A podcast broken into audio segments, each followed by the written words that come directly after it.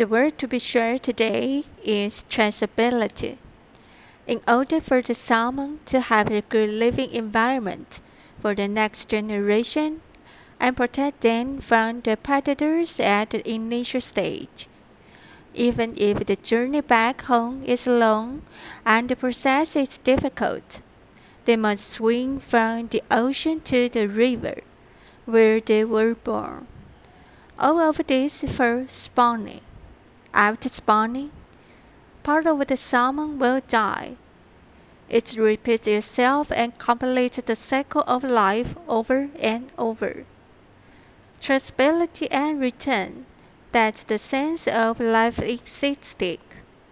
In this world, we catch the great mission of salmon that is not afraid of the hardship and dangers, and must go upstream. We at the moment that the manic of the stormy sea. This is variously domination and realistic work, full of tension.